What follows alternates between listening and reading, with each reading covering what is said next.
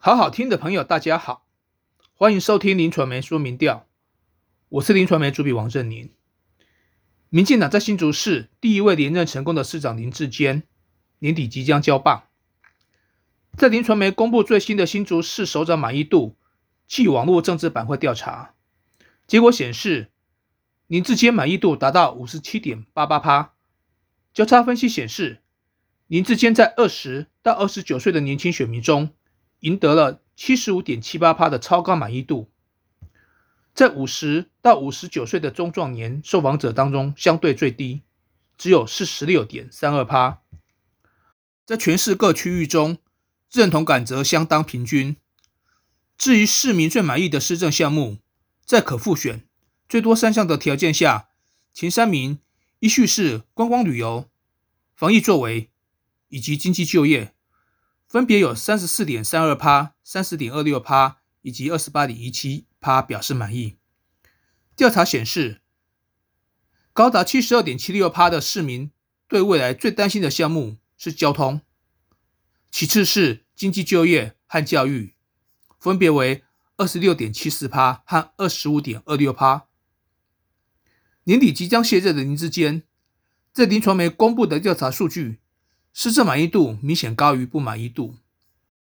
亮丽的执政成绩也为延续绿色执政打下了厚实的基础。交叉分析显示，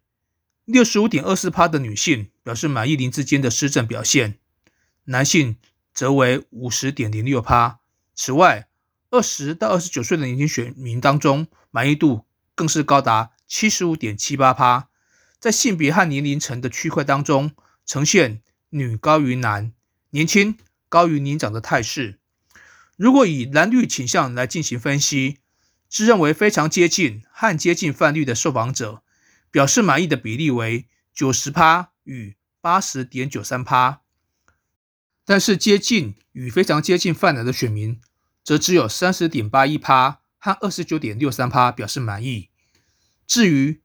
没有政党偏好的受访者，表示满意的比例则为四十四点九四趴。若就政党支持来进行分析，国民党和民众党的支持者分别有二十二点八五趴和三十二点四趴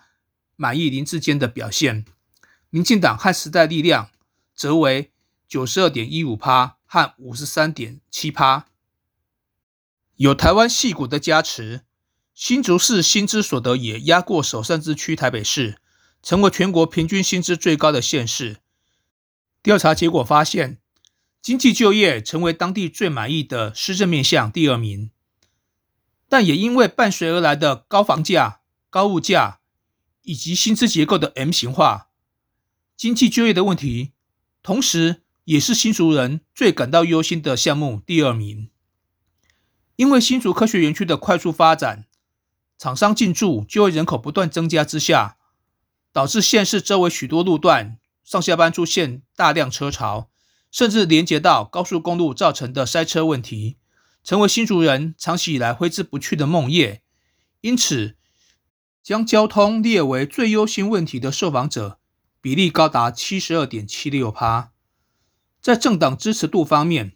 民进党则是以二十八点零一趴成为这个科技城的最大党，接着是国民党的十一点五三趴。以及台湾民众党的七点八零趴，在此扎根甚深的时代力量，靠着年轻人的相挺，成为第四大党，甚至在年底市长选举中也不打算缺席，让朝野四党混战一触即发。此外，也有四十六点四六趴的受访者表示自己没有政党偏好。如果依年龄层进行交叉分析，显示民进党的支持者。集中在二十到二十九岁和六十岁以上两个极端，分别为三十点八零趴和三十五点二五趴。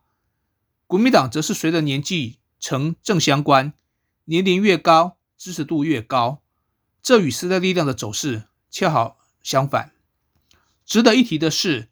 民众党在其他县市以年轻选民为支持主力，但在这个主席故乡。同时，也是科技人比例最高的城市，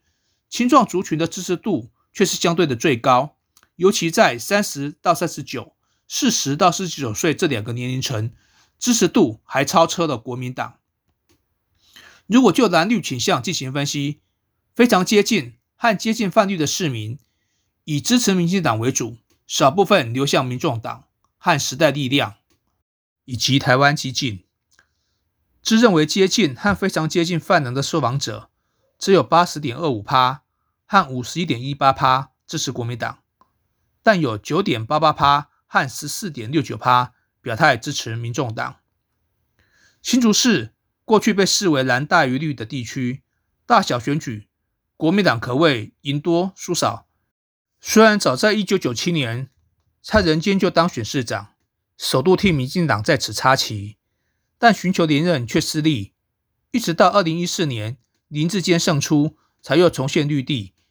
并成功获得连任。不过近年来